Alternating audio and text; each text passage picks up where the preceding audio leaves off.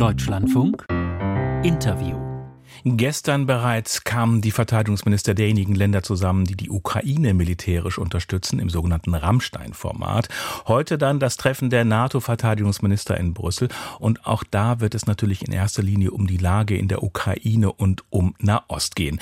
Sicherlich wird aber auch die jüngste Äußerung von Ex-Präsident Trump Gesprächsstoff liefern, die wir gerade gehört haben und die eine Debatte um einen europäischen Atomabwehrschirm ausgelöst hat. Und am Telefon begrüße ich jetzt live live Egils Lewitz. Er war von 2019 bis 2023 Präsident der Republik Lettland. Zuvor war er Richter am Europäischen Gerichtshof und am Europäischen Gerichtshof für Menschenrechte.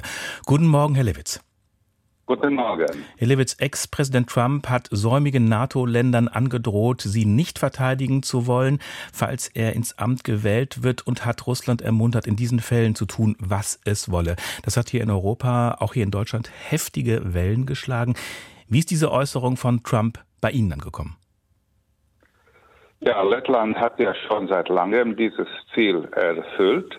Also wir geben etwa 2,5 Prozent des Bruttoinlandsprodukts für die Verteidigung aus und äh, das wird noch äh, gesteigert.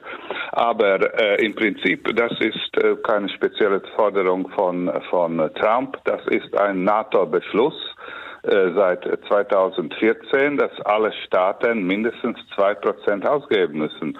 Und angesichts der äh, bedrohlichen internationalen Lage, das ist mehr als gerechtfertigt.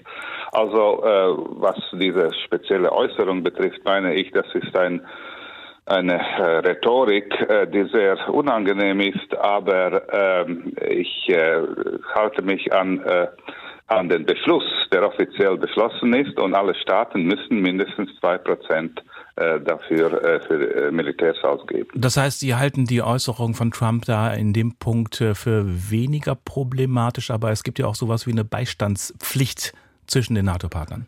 Ja, also äh, Beistandspflicht ist die Grundlage der NATO. Deshalb ist das äh, auch äh, wichtig, dass äh, auch die, äh, alle Staaten äh, sich dazu bekennen, inklusive natürlich die Vereinigten Staaten, die ja also ich glaube mehr als die Hälfte des Militärpotenzials der NATO ausmacht. Äh, also ich äh, sehe nicht, dass es ohne die Beistandspflicht äh, die internationale Lage stabilisiert werden kann. Also äh, diese Äußerung ist äh, unangebracht in dem Sinne, dass äh, dass die, äh, sagen wir, irgendwie Russland äh, dazu auffordert. Aber äh, im Prinzip, äh, glaube ich, äh, NATO ist äh, stabil und alle Staaten, inklusive natürlich die Vereinigten Staaten, verstehen, dass für den Weltfrieden NATO-Stärke unabdingbar ist. Mhm.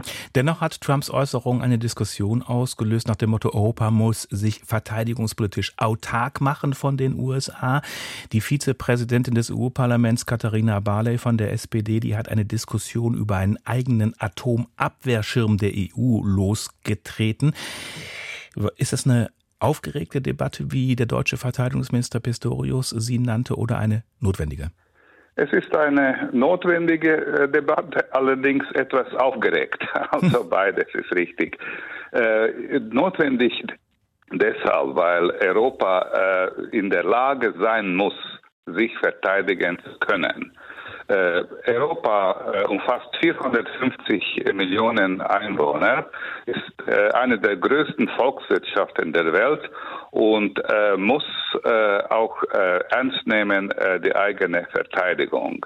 Das ist das Ziel und natürlich zusammen mit dem engsten Bündnispartner Vereinigten Staaten, aber Europa muss den eigenen Beitrag leisten, so dass Europa äh, auch selbst selbstständig ist. Wir können nicht äh, auf die Ewigkeit auf auf äh, die äh, Solidarität der äh, Vereinigten Staaten immer zählen. Die zählt, aber wir, wir sollen nicht immer Juniorpartner sein.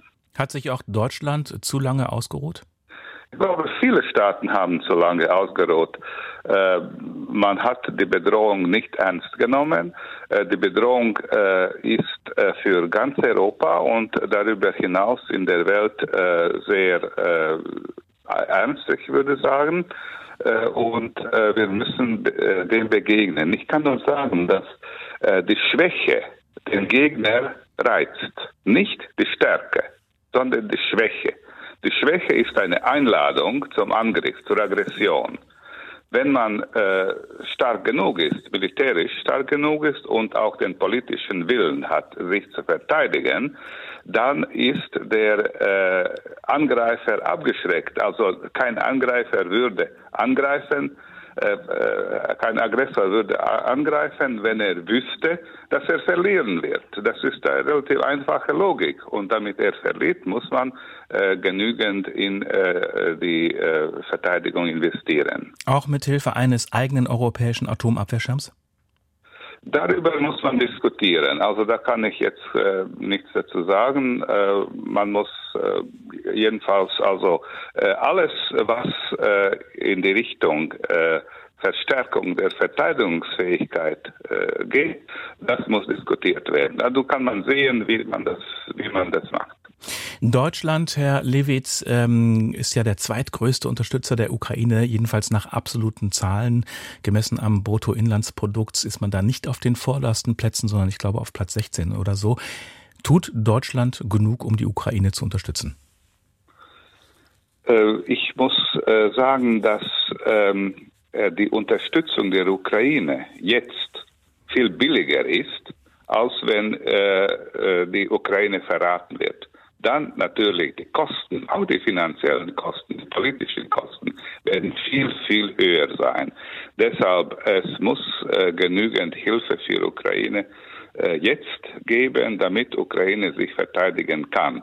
Also man kann nicht sagen, äh, äh das ist genug. Wir sehen, das ist nicht genug und äh, alle Staaten müssen sich anstrengen, äh, damit äh, Ukraine äh, sich verteidigen kann. Zumal sich ja neue Lücken auftun, auftun werden. Die Republikaner in den USA, die blockieren derzeit die dringend notwendigen Milliardenhilfen für die Ukraine. Mit wie viel Sorge schauen Sie auf die Präsidentschaftswahlen in den USA, die ja jetzt sozusagen schon im Vorfeld schon Folgen zeitigt?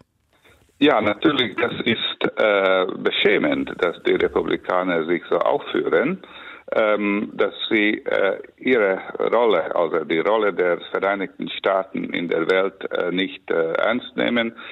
Äh, aber gerade deshalb muss auch Europa mehr in die Verteidigung investieren, weil da gibt es gewisse Unsicher Unsicherheiten. Also ich glaube äh, nicht, dass äh, die Vereinigten Staaten aussteigt, äh, aussteigen äh, werden. Allerdings, äh, wir äh, müssen also gerüstet sein, dass wenn Trump gewinnt, Europa viel, viel mehr in die Verteidigung investiert. Und glauben Sie, dass Europa dazu bereit ist und in der Lage?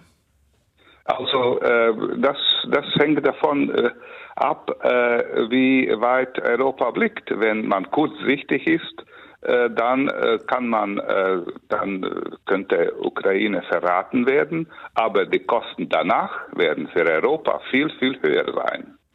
Gerade von Seiten der SPD hier in Deutschland, Herr Lewitz, wird immer wieder auch betont, dass äh, zu wenig auf äh, Diplomatie, auf Verhandlungen gesetzt wird. Christoph Heusgen, der Chef der Sicherheitskonferenz und langjährige Berater von Altkanzlerin Merkel, der hat äh, dieser Tage gesagt, es werde auf Verhandlungen hinauslaufen äh, nach dem Muster Minsker Prozess 2014, 2015. Das waren Verhandlungen, deren Vereinbarungen aber nie eingehalten wurden, vor allem von russischer Seite. Äh, aus Ihrer Sicht ähm, läuft es auf Verhandlungen nach dem Muster Minsk hinaus? Ich glaube, dass äh, Russland kein zuverlässiger Partner ist. Russland hat alle Vereinbarungen, aber wirklich alle Vereinbarungen gebrochen. Äh, wo ist die Garantie, dass diesmal das nicht der Fall sein wird? Russland versteht, wenn äh, die Sprache der Stärke, das heißt, wenn äh, Russland nicht ihr Ziel in Ukraine erreichen wird, dann äh, wird der Angriff beendet werden. Also auf äh, Diplomatie, äh, man kann das parallel machen, also ich habe nichts dagegen, aber darauf zählen, das, das ist nun äh, absolute Naivität. Der estnische Geheimdienst äh, hat gestern gemeldet, ähm, Russland bereite sich auf eine anhaltende Konfrontation mit dem Westen vor. Darauf deutet die Militärreform hin, die jüngste. Wie sehr fühlt sich Lettland bedroht? Also wir äh, sind genauso bedroht wie, äh, wie Europa insgesamt oder Weltfrieden insgesamt. Natürlich, äh, Russland hat mit Lettland eine gemeinsame Grenze, die relativ kurz ist, mhm. aber äh, nicht das Ziel Lettland ist, ist äh, für, für Russland ausschlaggebend. Russland will dominieren in ganz Europa. Mhm.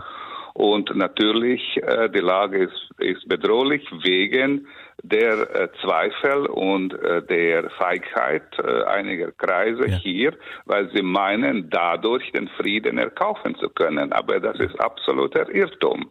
Der das, ehemalige äh, Präsident der Aggression äh, provozieren. Der ehemalige Präsident der Republik Lettland war das, Egils Levits. Schönen Dank für das Gespräch. Ja, vielen Dank.